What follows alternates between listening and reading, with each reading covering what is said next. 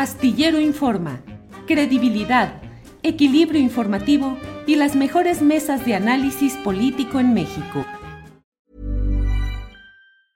Everyone knows therapy is great for solving problems, but getting therapy has its own problems too, like finding the right therapist, fitting into their schedule, and of course, the cost. Well, BetterHelp can solve those problems. It's totally online and built around your schedule. It's surprisingly affordable too.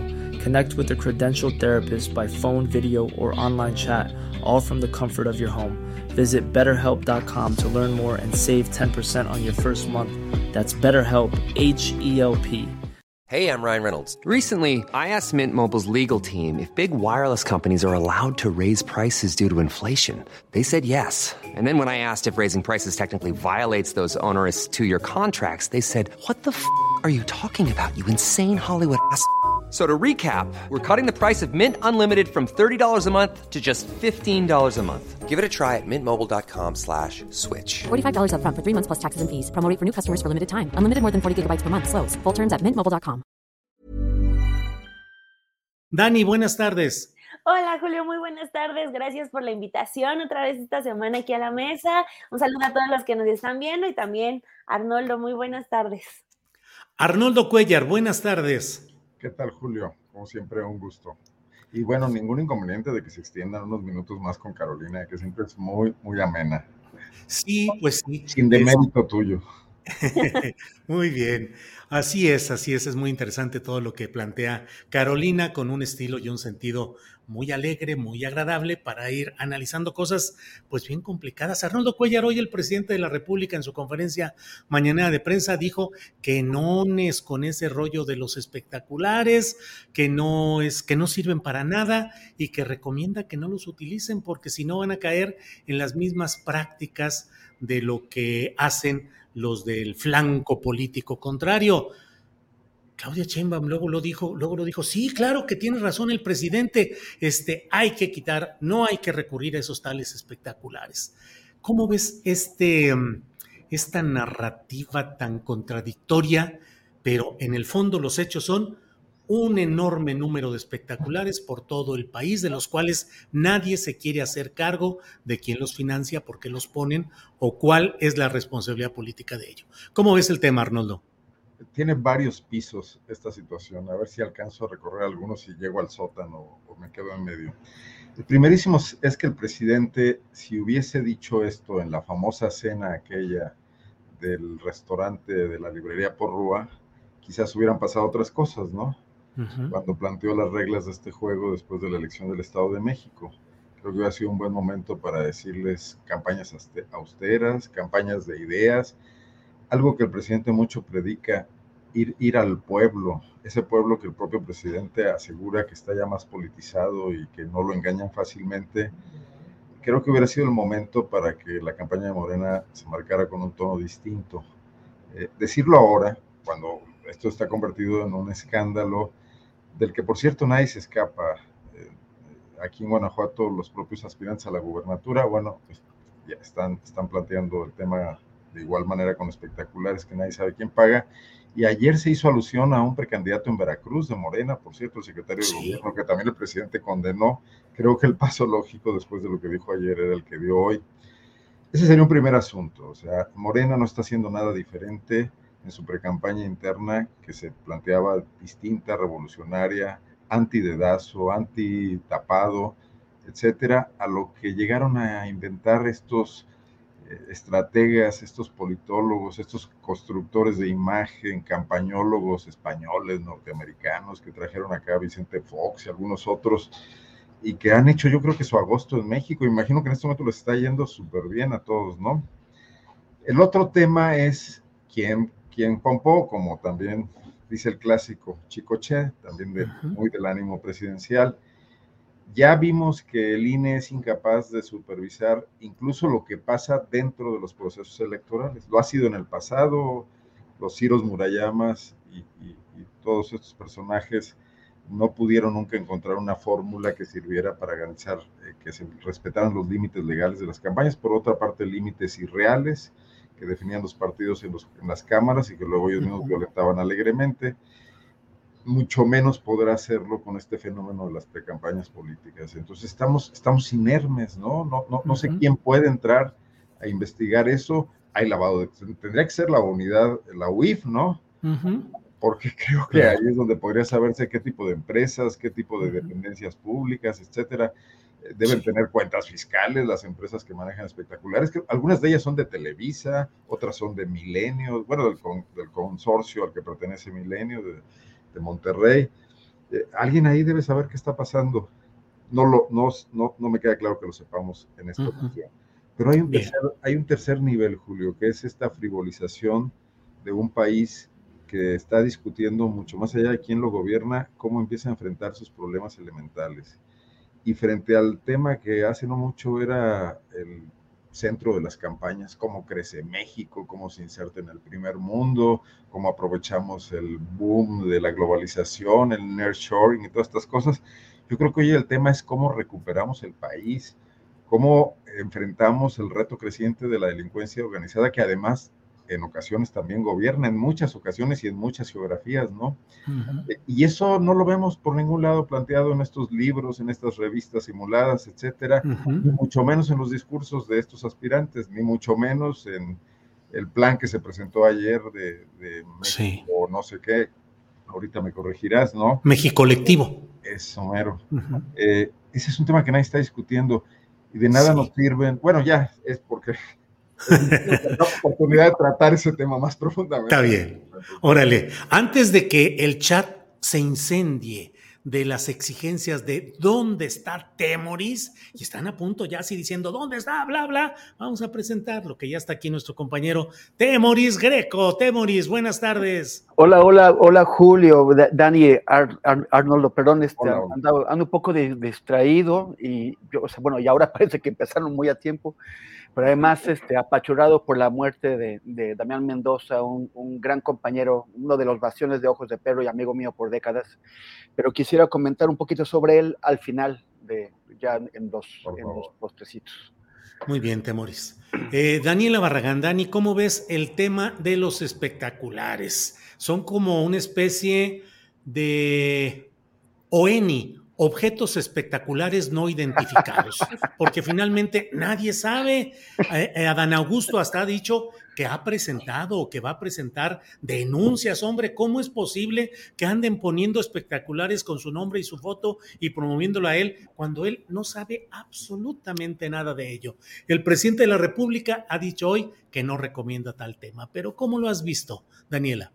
Al presidente, debo decirlo, lo sentí un poco suave con las palabras eh, de, hoy sobre los espectaculares, porque hablaba como si apenas lo fueran a hacer cuando pues ya todos hemos visto todos estos espectaculares, que eh, creo que en percepción hay más de Adán Augusto, seguidos de los, eh, los espectaculares de Claudia y después los de, los de Marcelo Ebrard de Monreal, de Noroña y del Señor del Verde no he visto tantos, sobre todo de esos tres candidatos. Entonces lo sentí un poco suave, pero eh, centrándonos en quienes están promocionando sus rostros, creo que ha habido como mucha doble cara, ¿no? Y creo que es derivado de esto que comentas, de que, o sea, están gozando de sus rostros en los espectaculares, están gozando de esta eh, publicidad desbordada pero también están al mismo tiempo eh, diciendo que ellos eh, la reprueban, que ellos son casi víctimas de que la gente los esté promocionando. Aquí también es como, o sea, por ejemplo, Adán Augusto dijo que él este, iba a denunciar que porque no, no apoyaba que su rostro estuviera en cientos de espectaculares.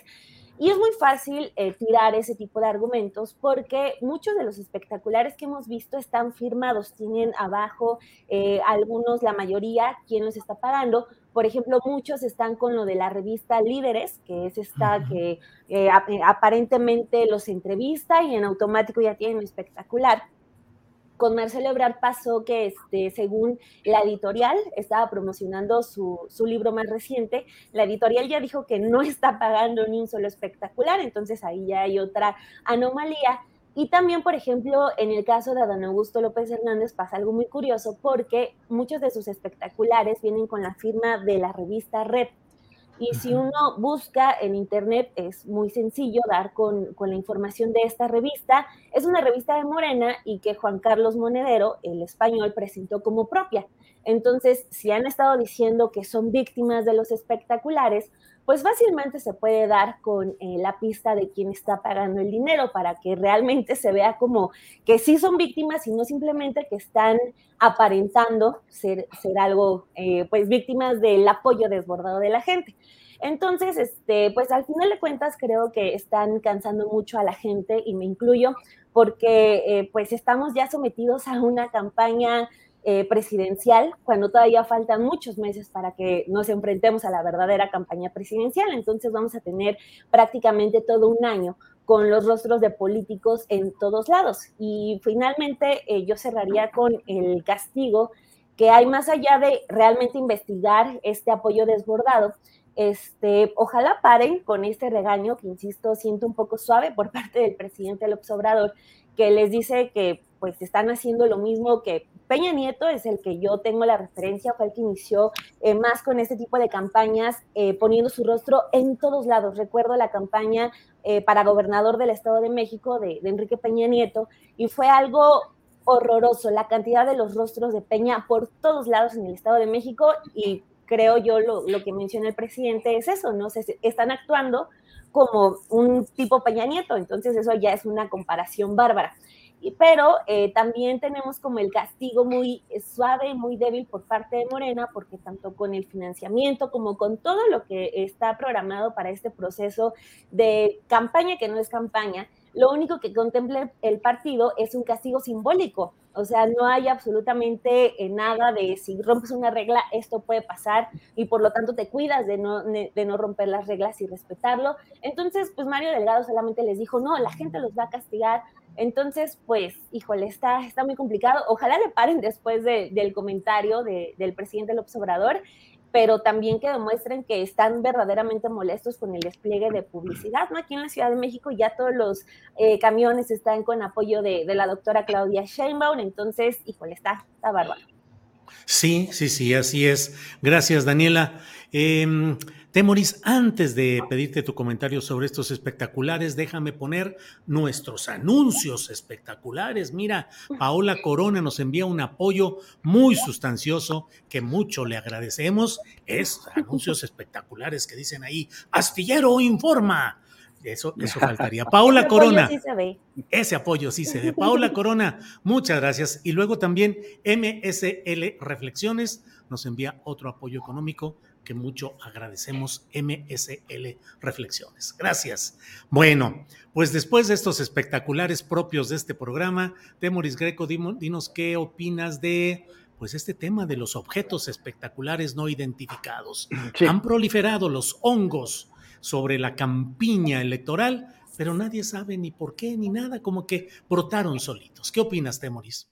Y, luego, y luego vamos a ver cuando se hagan promoción también los, los candidatos del Frente Amplio de, de Va por México, cómo, cómo, también ellos se inventan cuentos para justificar eh, los, los actos de campaña en que inevitablemente van a, van a incurrir. Por, el lado están estas falsas, eh, pues estos comerciantes que, eh, que le sacan dinero a los políticos y ya es dinero de nuestros impuestos, para, eh, para hacer la, la, simulación, para darle la vuelta a la ley electoral. La ley electoral dice que tú no te puedes anunciar en tales periodos y que además todo tiene que ser a través del, de, eh, del INE. Eh, y sin embargo, hemos visto ya desde hace varios años, desde que, desde que desde la reforma electoral de, de, 2014, supuestas revistas, o sea, estas, estas son revistas inexistentes, son vivales, son gente con, con, con, empresas de publicidad que se inventa una portada de, revista y la colocan allá arriba en un espectacular, supuestamente anunciando la, revista, pero lo que anuncian es, el, es la entrevista que vendieron. Los políticos compran falsas entrevistas o entrevistas arregladas a, a, esos tipos. Hay otras revistas que sí existen y que se dieron cuenta después del negocio, como líderes mexicanos que prestan, o sea, que no les importa eh, eh, empeñar su prestigio y, entrar a participar de, esta, de, esta, de esta, corrupción, eh, también prestándose a vender entrevistas, entrevistas a modo, entrevistas que, no están hechas en el interés del público, sino del, entrevistado o entrevistada, y, a colocar estas caras ahí. Pues en, ese caso, pues líderes mexicanos es más bien es, es líder en engañar a los mexicanos. Y la, la, cosa es quién o sea, es verdad quien pregunta, ¿quién pompó? El, e, estos no, no, son regalos, no son, no o sea, como desinteresados. Todo eso son, en primer lugar, con contribuciones de campaña que, debería, que deberían ser registradas adecuadamente por el INE, pero además de eso, son eh, contribuciones o apoyos que generan eh, eh, un, favor, una deuda, una deuda a favor del que, del que, del, del que está pagando, una deuda en la que, compromete al candidato o, o, o, candidata. Por esto, esto, lo que ya había comentado, todos los partidos, con excepción de MC, que no lo hace porque no le conviene, pero todos los partidos se han lanzado a violar la ley electoral abiertamente frente a las narices de todos y, cuando, cuando podrían haberse puesto de acuerdo, si no les convenía, para reformar la ley y adelantar las, las precampañas. Si, si hubieran hecho esto, podrían regularse estas, eh, estas precampañas y podría al menos, el, el, INE no le va tan bien con eso de controlar el dinero, pero podría intentarlo de manera que se sepa de dónde está saliendo el dinero y que, y que, y que, y que sea claro con, con quién asume un, un, compromiso. Pero como lo han mantenido, o sea, como están lanzándose la ilegalidad abiertamente, pues entonces eh, eh, eh, han abierto todo este enorme espacio para que todo tipo de, de, de intereses, desde intereses criminales, intereses de, de, grandes empresas, intereses de señores del, del dinero, o, o, también al desvío de, de, recursos públicos para hacer esos financiamientos. Y, y, el tercer y último punto es el, es el que además están abriendo la puerta todos a que si de pronto en el INE hubiera algún tipo de voluntad de cualquier tipo y que, que, se reprodujera en el Tribunal Electoral, eh, podría haber una descalificación más, más masiva de candidatos. O sea, quedarían, pues, ¿quién? Creo que Noroña, que, es el único que no ha hecho esto, quedaría este, eh, eh, la, la, la, candidata que se fue a cantar este, el otro día a registrarse con Va por México. O sea, e, este, o sea, ¿quién? O sea, es, es, como también abren un flanco muy peligroso que permite que los, que los intereses que manejan los hilos de la ley en México puedan en algún momento intervenir de una manera nefasta. Bien, bien, Temoris. Eh, Arnoldo Cuellar, eh, y del otro lado está este proceso en el cual eh, de 33 creo que eran, o 32 los aspirantes originales, quedaron 13. Yo he lamentado mucho que no quedó Juanito, que me parecía el más auténtico y el más congruente, pero bueno, Arnoldo Cuellar, ahí van caminando. Hace rato le decía a Carolina Rocha que en el PRI clásico a veces enviaban las tercias de aspirantes, pero el jefe máximo decía, pero es una tercia de uno, ¿eh? O sea, el precandidato ya está hecho. Aquí también es una contienda de la que todo mundo ya está peleando. Bueno, MC dice, hablan ya de Xochitl como la candidata sobre la cual hay que discutir cómo va a salir, cómo va a emerger de ese proceso. ¿Cómo, cómo vas viendo el paso, el ritmo y los detalles de este proceso interno? De lo que era Va por México, ahora se llama Frente Amplio por México, en fin. ¿Cómo ves, Arnoldo? Pues no dejo de asombrarme de, varias cuestiones. O sea, la primera de ellas es la gran capacidad que ha tenido este, este personaje que emergió de pronto en el inicio del gobierno de Andrés Manuel López Obrador, que es Claudio X González, que sin duda no, no se representa a sí mismo. Yo creo que es la cara de una conspiración, conjura, comité de intereses empresariales que no la quieren dar. Y él es el interlocutor con los partidos políticos porque es el hombre que ha intervenido en la vida pública, que tiene ese talante, que además tiene ese, tiene ese instrumento que se llama Mexicanos contra la Corrupción y la Impunidad. Yo me acuerdo mucho cómo eh, Mexicanos contra la Corrupción investigó en un momento dado a Lito y fue el primero que destapó lo de sus casas Campeche y luego cómo se replegaron y luego cómo Claudio va se sienta con él tranquilamente y, yo creo que ahí hubo un jalón de orejas, ¿no? Porque Alito sí se andaba yendo para el otro lado. Entonces tienes este instrumento que gobierna muy bien a los políticos, o sea, un medio de comunicación que pues, funciona como tal, con, como un think tank que, que, es a la vez medio de comunicación y es litigio estratégico y es presencia mediática y es eh, cabeza de un grupo de estrategia política. Pero ¿cómo ha sometido a, a, a lo que era pues una clase política prepotente, altanera, que no aceptaba ningún tipo de, de sugerencias, o, por supuesto nunca apelaba a la sociedad, ni mucho menos, y que manejó durante muchos años la construcción del escenario electoral mexicano, eh, negociando con presidentes de la República, por lo menos de dos partidos políticos, ¿no? Uno, una, algunas veces uno de ellos gobernando, otras veces los de enfrente, pero siempre poniéndose de acuerdo en lo que es una mafia política, pues, un cártel. Pero hoy ese cártel demostró su tamaño cuando muy rápidamente estos intereses empresariales los metieron en cintura Solo había que recordar cómo algunas de estas grandes empresas iban y les rogaban en las cámaras de diputados o les compraban o los cabildeaban de diversas maneras para que cierta ley no pasara. Bueno, hoy tenemos el caso de Andorra y Televisa y Malio, ¿no? eran las tabacaleras y eran las refresqueras y etcétera, ¿no? Eh, pero hoy no, hoy esta clase política achaparrada se puso al servicio de ellos y, y ya es, es, es una claque más, ¿no? Unos aplaudidores. Esa es la primera cosa que me asombra. Bueno, no debería, ¿eh? pero es una figura retórica. La segunda es la gran falta de imaginación para, para creer que volviendo a construir un producto de diseño, como en su momento lo fue el niño bonito Enrique Peñanito, que terminó por saturar a los, a los habitantes de la Ciudad de México y del Estado de México, como bien dice Daniela, pero esta vez convertido pues, en, una muñeca típica, ¿no? para, para, para, preparar todo este escenario en base a lo que dicen los analistas del estado de ánimo nacional y, y de cómo se encuentran las preferencias electorales para encontrar una vertiente que, que logre ser competitiva. Y sin ver que el país lo que, lo que verdaderamente está deseando de fondo es que se solucionen algunos de sus problemas. Y ahí no se está en absoluto planteando ni con mucho eso.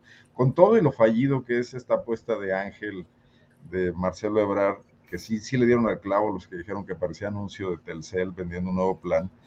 Eh, por lo menos Marcelo está hablando de la seguridad, está detectando que ese es un tema al que hay que darle una respuesta. La respuesta puede no ser la más conveniente, puede venir mal empaquetada, puede ser pésima idea, eh, convertirnos en la nueva Corea del Norte o del Sur o, o China, pero eh, habla del tema. Y del otro lado no están hablando en absoluto del tema, a grado tal que México Electivo que lee eso les plantea un plan de gobierno, ¿no? O sea que ya hicieron la chamba de Gurría.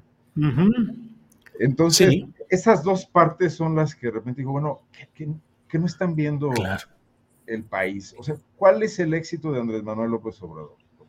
El último político que ha encontrado una fórmula, bueno, el único, si, si, mal no recuerdo, de conseguir aprovechar, modificar o, o, o, representar un estado de ánimo, ¿no? Que fue el, de, el, del tema de la corrupción de Enrique Peña Nieto.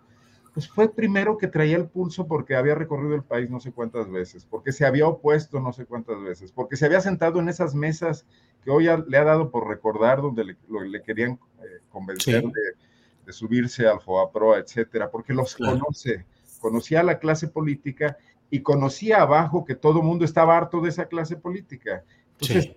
hizo algunas conexiones, es un hombre tosudo, consistente, uh -huh. no necesitó espectaculares, claro, necesitó 18 años, también hay que tomar claro, eso, claro, pero claro, produjo sí. eso que hoy quieren producir en cinco minutos. Claro.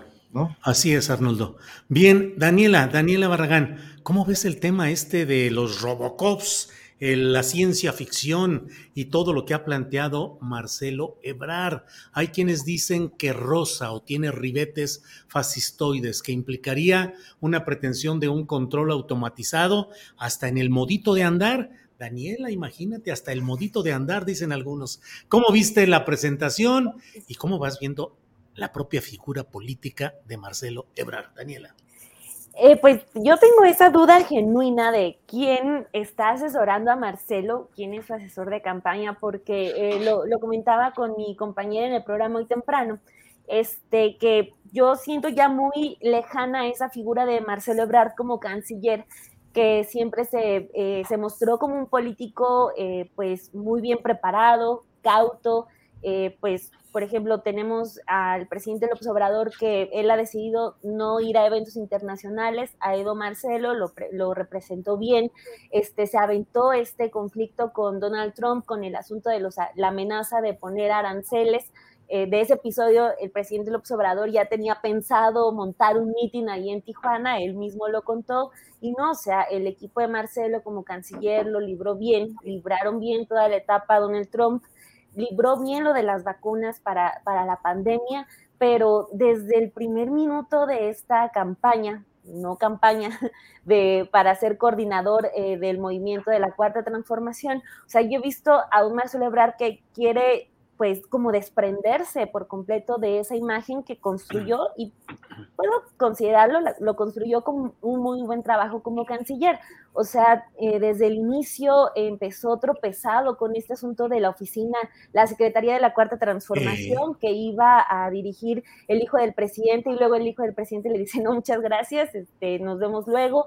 Este, y luego las imágenes que en los mercados, que cocinando, lo del plan Ángel, este, o sea, sí coincido con esa parte que comenta Arnoldo, de que está bien que se ya se concentren en problemas, que focalicen los problemas que necesitan solución, lo de la inseguridad, pues sabemos eh, todos cómo, cómo está el tema, pero pues a final de cuentas presenta esto y yo he visto puros chistes, o sea, hasta chistes del de logotipo que aparece un anuncio de un bar de zona rosa, eh, no dejo de ver memes sobre esta eh, pues propuesta de que van a localizar a los, a, a los delincuentes con su manera de caminar, o sea, la gente se está burlando de Marcelo, de cada cosa que ha estado haciendo, pues yo solamente he visto mucha, mucha burla. Puede ser una estrategia para mantenerlo, pues, no sé, en la conversación pública como tendencia en redes, pero pues esas estrategias políticas siempre tienen, eh, pues,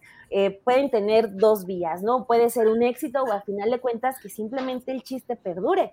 O sea, pero eh, a Marcelo lo he visto muy desdibujado y siempre en estas eh, semanas, muy rápido porque llevamos, eh, si no mal recuerdo, dos, tres semanas en este asunto, este, o sea, no he, visto, no, he visto algo coherente del Marcelo Canciller, algo que nos recuerde a eso que era hace un mes Marcelo Ebrard. Entonces, pues no sé si ya eh, conforme se vaya acercando el tema de la encuesta, vaya a mostrarse un tanto más serio algo como ese Marcelo del pasado, pero creo que de todos, eh, de todos los aspirantes a la candidatura de Morena, es el que veo un poco más errático. Y también, y concluyo con esto, creo que les da ese consejo no solicitado a, los demás aspirantes de que hacerse, intentar hacerse chistoso no les va a funcionar. La gente como que no le está recibiendo bien ese intento de mostrarse, de, hacerse simpático, de hacerse chistoso. Entonces, ahí les da ese consejo de que pues no va por ahí. Digo, mucha gente, y también quiero decirlo, está a favor, por ejemplo, de esto de, de los datos biométricos, de eh, poner cámaras en todos lados, pero pues también incluso Marcelo eh, se equivoca al escoger como una estrategia de campaña algo que en el mundo está debate, o sea, esa estrategia de seguridad eh, con cámaras, con reconocimiento facial, está debate y Marcelo es el que lo escoge y lo pone también ahí como su estrategia Ángel. Entonces, lo siento, lo siento muy errático. Bien, Daniela. Em, Temoris Greco, eh, en el otro extremo, más allá de los memes, los chistes y este riesgo que yo comparto con Daniela de hacer el ridículo, de hacerte el chistoso y de acabar en el pitorreo, dicen que los eh, políticos lo único que no deben permitirse es hacer el ridículo, porque ahí empieza ya una pérdida del respeto que hayan tenido y de la seriedad política que hayan tenido. Pero hay un hombre muy serio políticamente, José Ángel Gurría Temoris Greco, que está convertido ya en el constructor del Plan Nacional de los opositores a la 4T. Xochitl sigue en su bicicleta volando y caminando y rodando, pero eh, José Ángel Gurría es el nuevo personaje de todo este conglomerado. ¿Qué opinas de esa irrupción del llamado ángel de la dependencia, Temoris?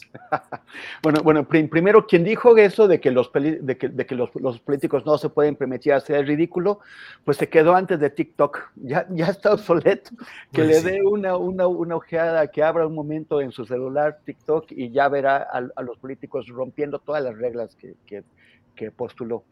Este, lo del ángel de la, de, de, la dependencia, pues, o sea, a ver, si la candidata va a ser Xochitl Galvez con una supuesta agenda medio progresista, medio liberal, medio de izquierdas, pero también como racional, como no sé qué, ¿cómo es que el programa lo va a hacer, pues, un señor del pasado del neoliberalismo, el que nos metió el, el, el, el FOBAPRO? O sea, el, el FOBAPROA nos vamos a morir todos, bueno, yo creo que nada más Dani va a sobrevivir para, para, para en sus últimos años acabar pagando el último centavo del, del, del Esto eh, es, es, en parte, en gran parte, una, una obra de, de, de Gurría y, y, como, como lo es una serie de, de medidas que precisamente el, gobierno de López Obrador ha, ha intentado corregir o contener o, o matizar que eh, han ampliado la desigualdad en el país, han ampliado la pobreza y han, han destruido las, las, las, vidas de millones de, personas. A mí, a mí, me parece que al, poner, al, al encargarle, porque por, por, lo menos Morena puso a 21 personas, al encargarle a hacer el, el proyecto, pues ya quedó claro quién es o sea, ¿para qué va a servir o a quién va a servir Xochitl Galvez? Si había algún intento de simular que, que estaría por los indígenas, por las mujeres, por, por, por, los gays, por los... no, pues es, es, esto es ese proyecto neoliberal puro y duro. Y, y, también quería comentar algo sobre la supuesta estrategia de, de seguridad que, que, que, presentó Marcelo. Una estrategia se compone, entre varios cosas, del uso de instrumentos, de herramientas I'm Sandra, and I'm just the professional your small business was looking for. But you didn't hire me because you didn't use LinkedIn jobs. LinkedIn has professionals you can't find anywhere else, including those who aren't actively looking for a new job but might be open to the perfect role, like me. In a given month, over 70% of LinkedIn users don't visit other leading job sites. So if you're not looking on LinkedIn, you'll miss out on great candidates like Sandra. Start hiring professionals like a professional. Post your free job on linkedin.com/people today. Everyone knows therapy is great for solving problems, but getting therapy has its own problems too, like finding the right therapist, fitting into their schedule, and of course, the cost. Well, BetterHelp can solve those problems. It's totally online and built around your schedule. It's surprisingly affordable too. Connect with a credentialed therapist by phone, video, or online chat, all from the comfort of your home. Visit betterhelp.com to learn more and save 10% on your first month. That's BetterHelp, H E L P. Los sistemas de alta tecnología de los que están hablando no, no constituyen por sí mismos una, una estrategia. Son, él está enunciando un número de herramientas. Y la cosa es cómo empleas tú esas herramientas, ahí empiezas a delinear tu estrategia. O sea, él dice que presentó una estrategia, no presentó nada más que una serie de ideas desconectadas que están destinadas a pantallar, pero eso no es una estrategia. Hay peligros ahí evidentemente, pero ya lo estamos viviendo. Por ejemplo, el uso del software Pegasus con el que el gobierno de, Enrique Peña Nieto espió a activistas y, a, periodistas y a defensores de derechos humanos, y con el que el gobierno de Andrés Manuel López Obrador está espiando a activistas, a periodistas, a defensores de, derechos humanos. El problema no es Pegasus, el problema es cómo usas Pegasus. El, el problema es quién controla a los aparatos del Estado como la, la Fiscalía General, como, eh, eh, el, el, Centro de, de Inteligencia, como, el, los, como la Sedena y Semar, que pueden usar esos instrumentos. Ni el gobierno federal, ni los de los estados, ni el Congreso de la Unión, ni los congresos locales se han dotado de los instrumentos mínimos necesarios para controlar el uso de esos aparatos. Cuando, cuando, cuando el gobierno de que sea, sea de derechas, de izquierda, de, de arriba para abajo, tiene acceso irrestricto, sin control, sin vigilancia a estos eh, instrumentos de, de, espionaje y de, y, de, y, de, y de supervisión de lo que hacen los ciudadanos, acaba abusando de ellos inevitablemente, todos. Sí. Por eso hace falta que el Congreso de la Unión, en, primer lugar, eh, eh, establezca un comité de, seguridad en el que estén todos los partidos y que se pueda hacer el control de lo que hacen. No se está haciendo y por eso los están espiando. Y, y Marcelo eh, no solamente no tiene estrategia, sino que también debería de decirnos cómo nos va a asegurar que su gobierno, que un hipotético gobierno ebrardista, no hará un uso abusivo de esos sistemas. Bien. Bien, Temoris. Eh, Arnoldo Cuellar, eh, Chilpancingo, una irrupción como pocas veces hemos visto. Recuerdo hace, pues no sé, dos años en Monterrey cuando grupos de manifestantes llegaron hasta la puerta del Palacio de Gobierno en Monterrey, el Palacio del Gobierno de Nuevo León, e incendiaron incluso la puerta de ese palacio. Eh, ha habido protestas que llegan hasta las cercanías, hasta de alguna puerta de Palacio Nacional, pero esta vez ha habido un verdadero, una irrupción. ¿Qué estará sucediendo, Arnoldo? Eh, irrupciones financiadas e impulsadas por intereses del crimen organizado, mm, combinado con insatisfacción social por muchos problemas no satisfechos y por un mal gobierno. ¿Cómo está funcionando el gobierno de Evelyn Salgado en Guerrero, Arnoldo? No, me voy a escapar de la pregunta, pero te pido permiso para hacer un comentario sobre lo anterior. Ay, ay, ay. Daniela, permiso concedido. Ahorita vengo, yo ya me retiro. Estoy pidiendo permiso, se ve que ya lo cambiaron de escuela. Sí, sí. sí. adelante, eh, Párvulo Arnoldo. Adelante. Dice que lo de, lo de Gurría merece un comentario porque es la mayor falta de respeto al proceso de selección interna.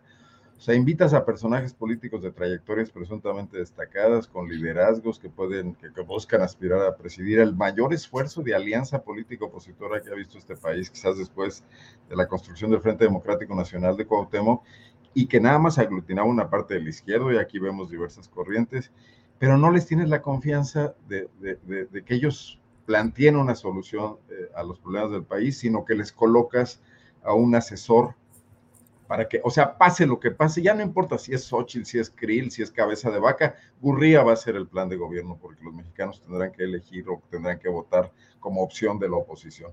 Me parece absolutamente cuestionable. Yo no participaría en un proceso donde me digan, tú ve por la cara, junta 150 mil firmas, pero aquí ya lo que vas a tener que decir en la campaña lo está haciendo el señor Gurría. ¿eh? Eso creo que se nos ha un poco pasado eh, plantearlo. Si es Xochitl, como ya todo el mundo eh, pensamos, porque es un producto de diseño y porque está, hay un todo una, un nado sincronizado en torno al tema Xochitl y la Xochitl manía, entonces es solo un mascarón de proa y qué falta de respeto para Enrique de la Madrid, que se parecía de ser un sujeto estudiado y con soluciones para muchos problemas, o para el propio Krill, pese a su histrionismo, ¿no? Entonces yo creo que esa parte sí me gustaría mucho decirla y comentar con respecto a lo que dice en el chat Odradek que dice que no es momento de discutir la problemática del país porque ahorita se, se debate quién es el líder de, la, de, la, oposición y quién es el líder de la 4T. ¿Para qué queremos líderes de movimientos que no estén volteando a ver el país y solo construyendo imagen? Además, con pésimos resultados, según lo comentado y visto hasta ahora. Bueno, hasta ahí. Bien, muchas gracias, Arnoldo. Muchas gracias, Arnoldo. ¿Cómo no? Gracias. Hasta luego. El tema de los gobernadores es que todos han renunciado a la cuestión de la seguridad. Estamos, los estados del país están eligiendo gobernadores de adorno para que manejen el presupuesto. En su mayor parte es una aportación federal, muy poco lo que recaudan los estados para que se luzcan, construyan futuros políticos, beneficien a personajes cercanos y no para que atiendan los problemas de sus regiones. Eh, por ejemplo, en Guanajuato, cada vez que ocurre un tema, el gobernador de aquí sale a decir, el problema es federal, el huachicol es federal, las carreteras son federales, etcétera. Y hoy en Guerrero, que le ocurre a una gobernadora de Morena que seguramente es incapaz y ha renunciado y no tiene el control del Estado, eh, todo el mundo quiere este, responsabilizarla a ella en la capital del país, ¿no? Bueno, hay una desinstitucionalización local que es muy grave. ¿Quién está contribuyendo desde el territorio a plantear algunas, algunas primeras barricadas frente a la irrupción del crimen organizado y, la, y el control de, muchos espacios. Tendría que ser autoridades locales, municipios y estados, municipios que hoy sabemos que están cooptados, penetrados o amenazados. Es, es, inviable que el presidente les pida a los habitantes de estas ciudades que no hagan caso, cuando muy probablemente algunos de ellos eh, acuden amenazados y otros de ellos quizá forman parte de la economía local que generan las bandas del crimen organizado, ¿no? Entonces creo que ahí ni la visión del presidente en este momento, ni lo que pudieran hacer en Guerrero está planteando nada que pueda atacar el problema mínimamente, ¿no? Y esta negociación a la que se llega con Rosa Isela al frente, pues ya es entrar a los terrenos eh, de, establecer treguas con el crimen organizado, lo mismo que están planteando en otras partes, por ejemplo, los grupos de buscadoras, o sea, son poderes reales, que además ya manejan también espacios políticos, ¿no? Porque no puede ser de otra manera cuando te sientas con ellos en una mesa. Bien, Arnoldo. Daniela Barragán, ¿qué opinas del tema Chilpancingo, las negociaciones, la irrupción, los factores, la gobernabilidad? Perdón, pero también voy a hacer mención de, del otro asunto para. ¿De qué se trata esto, Temoris? Ya, ya, digo, yo creo que ya voy y vengo. Eh, las malas, las malas formas. adelante, Daniela. adelante, Daniela, adelante. Este, rápidamente, eh, sobre este asunto de la oposición, lo de Ángel, lo de José Ángel Gurría, que ya detallaba Arnoldo, pero también esta cláusula que a mí me sorprendió mucho, de que dicen. Eh, aunque estén siendo investigados, pueden participar en la contienda eh, por la candidatura presidencial de la oposición. O sea, porque por más que se quisieron ver ciudadanos, por más que se quisieron ver democratizando, eh, a diferencia de Morena, dictadores, etcétera, pues hicieron todo para que pudieran participar y esto ya sabemos en qué va a terminar, seguramente con alguna diputación o senaduría y por lo tanto fuero, para personajes como García Cabeza de Vaca y Silvano Aureoles. Entonces, es un punto que también ese asunto de, este proceso de la oposición, junto con lo de Ángel Burría, los, eh, los aspirantes estos de adorno que hay, creo que también es eh, necesario enfatizar en eso de que le abiertamente dijeron que quien esté siendo investigado puede, puede aspirar a ser el candidato de la oposición. Pero bueno, Daniela, incluso Gabriel Cuadri, que está en el Registro Nacional de Violencia eh, Política contra Mujeres, aunque no hay una eh, resolución respecto al tema del requisito de elegibilidad, que es el de tener un modo honesto de vivir. Y como no hay manera de sentenciarlo por ese concepto específico, pues el, esta organización, el Frente Amplio, dice adelante y registra también al propio Cuadri, Daniela. Sí, muestra, está mostrando sus contradicciones muy rápido, o sea, porque aunque se dice en sociedad civil, ellos impulsaron muchas veces estas, estos formatos 3 de 3, por ejemplo, el 3 de 3 de transparencia, el 3 de 3 de violencia de género, pero resulta que no, o sea que este, cuando sí funciona, cuando lo podemos usar de campaña, sí lo impulsamos, pero cuando ya eh, se contrapone contra las personas que tienen relevancia en, en nuestro movimiento, ahí sí ya lo dejamos, lo dejamos de lado. Eso insisto, muestra sus, sus, contradicciones bárbaras de estos que se quieren decir ciudadanos, insisten en decirse ciudadanos, aunque ya vimos que no hubo ni, ni un solo ciudadano en estos 13 perfiles que quedaron. Pero bueno, eh, ya dicho esa mención sobre el tema de la oposición. Gracias, Daniela. Muchas... Ah, también castigada. no, hombre, adelante. Este, rápidamente, sí. Este, no, no, no. Eh, siento que son eh, como dos partes eh, de este asunto. El primero, lo delicado, ¿no? Las imágenes que vimos ayer, el que haya personas eh, privadas de su libertad, que se ha dicho que están bien, pero pues es un asunto muy delicado. a mí también me alarmó incluso lo que dice el presidente López Obrador, pidiéndole a la gente que no se alarme, que, este, que no se confronte.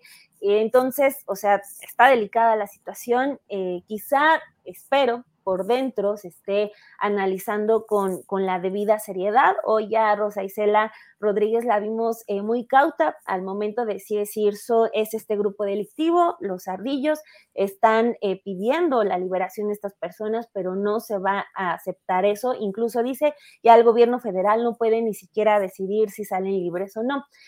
Lo otro que también eh, siento en contraparte de todo esto, de decir abiertamente que se está en una situación delicada, es, por ejemplo, el llamado que, hace el presidente de, a las personas al hablar de esta base social que tienen los, eh, pues, ciertos grupos delictivos en varias zonas del país, que dice que no se dejen manipular, que no se dejen engañar. Híjole, ahí sí también me, me un poco de ruido porque, pues, no es que te dejes manipular tan fácil frente a un criminal, ¿no? O sea, no es que por gusto o por ignorancia te dejes manipular, sino que también hay un, ejercicio de poder en esa, en esa exigencia de que vaya la gente a manifestarse. Entonces, eh, pues está, está tensa la situación. También creo que debería estar más activa la gobernadora, porque a la gobernadora se le ve muy activa cuando ve a Claudia Sheinbaum, cuando ve al presidente, cuando viene a Palacio Nacional, y ahorita anda muy cauta, ojalá esté trabajando, pero eh, de que al menos en apariencia debería mostrarse eh, pues eh, más comprometida con informar sobre lo que está ocurriendo, creo que sí debería, pero bueno, en fin, este, pues espera, esperar también a que pues estén bien y salgan con bien estas más de 10 personas que están retenidas por estos grupos. Bien, Daniela. Temoris, pues la esencia de este programa es opinar con absoluta libertad, así es que hable usted de lo que quiera, don Temoris. Diga usted lo que quiera y sobre ahí nos vamos caminando. Temoris, adelante con lo que quiera. Oye, pues yo quiero quejarme de mi vecina que está pegando aquí. Así, pum, pum, pum. no, este, no, bueno, también sobre, sobre el tema, primero varias, varias cosas. Hay que recordar que el gobierno de Guerrero tiene una gobernadora por rebote, por casualidad. O sea, hubo una impugnación de mujeres contra la candidatura de, de Félix Salgado por acusaciones bastante serias y, graves de abuso sexual y de, de, violación, que fue, pues que no fue impedimento para que Morena igual lo, postulara. Después, a la mala, eh, eh, con, un doble rasero, el INE descalifica la, la candidatura de, Salgado por supuestos eh, gastos no, no, reportados, lo cual pues fue un castigo evidentemente eh, sobredimensionado en comparación con la falta. Y, eh, y, entonces, y para muchos morenistas pareció una especie de justicia poética que, que, que, quedara en su lugar como candidata su hija, Evelyn, que, que, además esto parecía anticipar una especie de doble sexenio salgadista, o sea, que, que se vaya Evelyn al, final de su mandato y que, quede su papá. Pero, pero el problema es que Evelyn no, no, es política, ni era política, ni le interesaba la política, estaba en otra cosa. Eh, tuvo que llegar a, al rescate porque su papá se lo pidió, evidentemente, pero eh, ahora se vio que, eh, pues no, mm, mm, o sea, tiene que estar sus funcionarios, eh, la secretaria de Seguridad Pública, eh, Rosa Isela, otros eh, eh, encargándose del asunto en el que la, gobernadora tuvo que haber tenido un papel muy, muy, muy importante. Ahora, ¿quiénes son los sardillos? Y a mí me parece que han faltado referencias aquí el, líder visible de, los de los cerdillos, que por cierto fue grabado hace unos días en una especie de conversación o negociación que sostuvo con Norma Otilia, que es la, alcaldesa de, de, Chilpancingo. Eh, permítame un segundo, que eso está sonando aquí. Sí, sí, sí. Ah, es, este el teléfono rojo, sí, sí. Sí, pues sí, es, es Félix. ¿qué estás diciendo? ¿qué pasó, hermano? ¿Cómo le hacemos? Vente acá a Acapulco a disfrutar un poquito. Bueno, este, em, el, los, Celso Ortega es el que aparece sentado con Norma Otilia, con la, con la alcaldesa, en su puesta en negociación. Es el jefe de, los de los ardillos.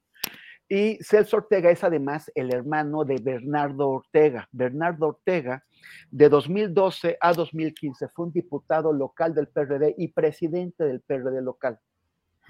Eh, este, este grupo, los ardillos, no es solamente un grupo criminal, demostró eh, en estos días, está demostrando su capacidad de movilización social enorme, miles de personas, incluidos muchos comisarios ejidales.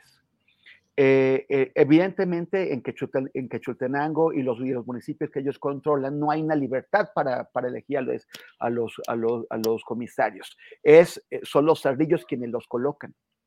Tienen entonces o sea, demuestran capacidad, o sea, capacidad de, violencia criminal, de movilización social y también de influencia eh, política electoral. O sea, es todo una, un, poder importante, el que ha ido creciendo, el que distintos gobiernos, este, el, de, el de Ángel Aguirre en el pasado, el de, el de Ortega, el de, el de Astudillo y ahora el de Evelyn, que han permitido que vayan creciendo y que cada vez, o sea, este es un reto a mí, o sea, yo, no creo que se hubiera visto un reto tan grave, tan directo, una, una amenaza de, o sea, de la, la, toma física de las, de las sedes de las instituciones. O sea, es, es, es, es casi un golpe de, de, Estado, solamente que no, que, no, que no tiene las condiciones porque Guerrero pues, es, un, es un Estado de la, de la, de la federación, no es un Estado nacional en sí mismo. Pero es, es gravísimo lo que se nació, es un jaque directo. Eh, parece que eh, se anunció hace un rato que ya se había acordado la liberación de las 13 personas que, que, que, que fueron eh, retenidas, eh, pero el, evidentemente la, crisis que está en Guerrero es de tal magnitud que, requiere una intervención federal y no tienen el poder local, que, es, que sería la, la, la gobernadora, con las dimensiones políticas, la capacidad, la, la, la experiencia para, para, intervenir positivamente en esto. Eh, es, muy, es muy grave. Y además está el riesgo de que una vez que los ardillos, que está en pugna con otros grupos, está en pugna con los flacos de Flacotepec, está en pugna con los rojos de, Chilapa, que son todos poblaciones de, de los alrededores, que, que, una vez que lleguen a un acuerdo con estos, con, con los ardillos, que, que, los rojos o los flacos quieran recuperar terreno y recuperar, o sea, porque lo que está haciendo es que los ardillos adquieren una influencia social y una, y una autoridad eh, que, que, no se ha visto hasta ahora, que sus competidores quieran retarlos y enfrentarlos, eh, intentando hacer acciones parecidas con el fin también de ganar autoridad y legitimidad ante la gente. Una legitimidad uh -huh. que no es política, no es electoral, pero, pero, pero, pero sí es, de, es la que te gana la movilización. Entonces, sí. es una bomba lo que tienen allá, es una bomba, y, eh, eh, y estos, o sea, y Morena está demostrando que, que al haber elegido a la hija de, de, de, Félix, pues fue un error ceder a esto y, que, y, que, y, y le urge a Rosa Isela apagar este incendio eh, antes de las elecciones. El problema es, ¿lo va a, a apagar o solamente le va a echar tierrita para que vuelva a, a, a salir des, des, después del proceso electoral del próximo año? Bien, Temoris, gracias. Eh, Arnoldo, ya estamos en la parte final del programa, estamos... Uh, eh, son las 2 de la tarde con 49 minutos. No te pido exactamente un postrecito, pero ya en este clima de extrema libertad, el tema que quieras poner sobre la mesa, por favor. Es, es, es, el verano de la anarquía, Julio. Así es, así es, todos, todos, rompamos las reglas. Pues así Arnoldo. fue la primavera también, ¿no? Tú empezaste, Arnoldo, no te hagas. bueno, Dale, Arnoldo. No, no, puede uno aquí hacer nada sin ser señalado, flamígero. Oigan, por cierto, miren, Silvia Silvia dice, la mesa que se siente perfecta. ¿Qué les parece? La mesa perfecta. Sí, somos los, los Montessoris de, de Astillero Informa. Así es. Adelante, Arnoldo. Pues mira, dos cosas. Uno, me, me, llama la atención esta cuestión donde aquí se tocó ya en la mesa y me vino a la mente esta comparación. Mientras Xochitl Galvez trata de izquierdizarse lo más que puede bajo el diseño que, que planteó el equipo eh, multidisciplinario de Claudio, X González para jalar algo de voto a López Obradorista más que morenista. Marcelo Ebrard plantea este programa de hipervigilancia que, pareciera derechizarlo. No sé si pensando en ganar voto de los anti-López Obradoristas, donde quizás es uno de esos escenarios, podría terminar como en la boleta, ¿no? En otra, en otra opción política, o sea, la derechización de Marcelo y la izquierdización de, de Xochitl. Habrá que observarlo para, para, para, seguir comentando sobre esto. Y nada más, pues, eh, recordar a Porfirio Muñoz Ledo, ¿no? Que, que de guanajuatense tenía muy poco, tenía una credencial de elector. Eh, me parece muy interesante lo, lo, el papel que, que Porfirio jugó en toda esta transición mexicana. Un político muy inteligente, profundo conocedor del sistema, talentoso y brillante, pero un hombre de los pasillos del poder, que sabía en qué momento aparecerse y desaparecer y que olfateaba las coyunturas políticas. ¿Cómo llega Porfirio a candidato en 1991 a la gubernatura de Guanajuato? Pues eh, sencillamente porque ni Salinas ni Camacho lo querían haciendo campaña en la Ciudad de México en 1991, después que, de que aspiraban a recuperar espacios después de la derrota del 88 les hacía demasiado ruido, particularmente a Camacho, y facilitaron esa negociación para que se viniera a darle lata a... Quizás pensaban que a Vicente Fox, pero terminó eh, echándole a perder la vida política, por lo menos, a Ramón Aguirre Velázquez, ¿no? Porque nunca en su campaña eh, enfocó baterías al tema de crecimiento de una opción panista en Guanajuato, sino que hizo leña del árbol caído y terminó levantándole la mano a Vicente Fox, cosa que después Vicente Fox de alguna manera le, recompensó en su gobierno, ¿no?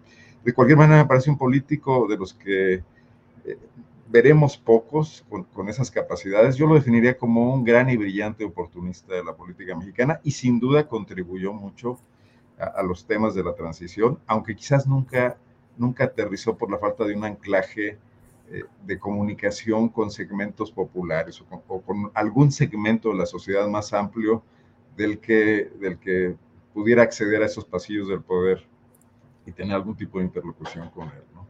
Bien, Arnoldo, gracias. Em, vamos enseguida. Eh, Daniela, lo que usted desee. El tema que quieras, por favor, Daniela. Este, les quiero compartir sobre unas eh, cosas que se han dado eh, después de, la, de que publicamos lo del año sabático de Ciro Murayama, el ex consejero del INE. Este, pues primero confirmamos que sí, efectivamente regresó de su licencia de nueve años eh, para trabajar en el INE, regresó a la UNAM y regresó básicamente a tramitar su año sabático para poder retirarse otro año con goce de sueldo este, pues logramos documentar un poco eh, después de la publicación de ese reportaje, porque varios profesores nos empezaron a contactar y a darnos detalles de cómo, pues, eh, con puro privilegio es que le fue aprobado este año sabático. Y eh, lo que quería compartirles es también como toda esta situación que se está dando dentro de la Facultad de Economía, porque están cazando quienes están pasando información porque aunque Ciro Murayama eh, pues está desacreditando el trabajo, pues hemos venido confirmando cada cosa que hemos publicado. Entonces, eh, pues sí nos salta dentro del equipo que estén buscando a los profesores que están llamando soplones. Entonces, pues decirle al, consejero Murayama, a quienes están dentro de la Facultad de Economía, que desde que buscamos la información oficialmente eh, se portaron muy herméticos, este, pues decirles que pues ya me decirle a Murayama que ya mejor se dedique a hacer su trabajo para el que solicitó el año sabático, porque no es de descanso, sino que es de trabajo, en lugar de estar buscando quiénes son los maestros que se están quejando de todos los privilegios de los que goza, porque también eh, lo que logramos documentar es que a los profesores por lo regular eh, se les puede eh, guardar su año sabático por dos años, pero a, a Ciro Murayama se lo guardaron nueve. Entonces, está muy molesto por lo que estamos hablando, y, pero sí eh, quería ponerlo sobre la mesa porque pues no puede haber tampoco represalias para los profesores que sí dan clases, que están trabajando para poder acceder a los privilegios que da la universidad, como lo es el año sabático, pero pues acá el ex consejero anda buscando quién anda de su plan. Pues Daniela, y, el trabajo no será algún plan electoral para, para Gurría y Xochitl? Pues, pues, dice que algo de demografía electoral y eso, que hoy está bien, bueno, ya se aventó nueve años de licencia, ya va por otro más con este, con el año sabático, pero pues que lo goce, ya que tiene sus privilegios, no que ande buscando a los profesores que puedan estar manifestando pues su molestia por tanto privilegio, eso está muy grave. Bien, Daniela. Temoris Greco, para cerrar el tema que desees aportar, por favor. Gracias. Bueno, primero un comentario que complementa lo que había dicho antes sobre los ardillos. O sea, los, eh, la, gente que está en Chilpancingo en esta mesa de, diálogo todavía no queda muy claro qué, qué se acordó. Pero es muy fuerte. O sea, ellos no, no, no son solamente demandas de que, de que liberen a los dos a las dos personas de la banda que, que, que, estaban pidiendo que, que, los, que los dejaran sueltos, sino que presentaron una serie de demandas muy concretas de los grupos, de, o sea, de la, de la población, demandas sociales. Si en esta mesa de diálogo, eh, eh, este grupo de ciudadanos que, que, son comandados por los cerrillos, pero que tienen también una serie de, de, causas, encuentran una respuesta eh, a ellos el mensaje que les estará enviando el gobierno a los pobladores, a los, habitantes del Estado, es que los grupos criminales son más eficaces para canalizar las demandas sociales que las organizaciones civiles o los partidos políticos.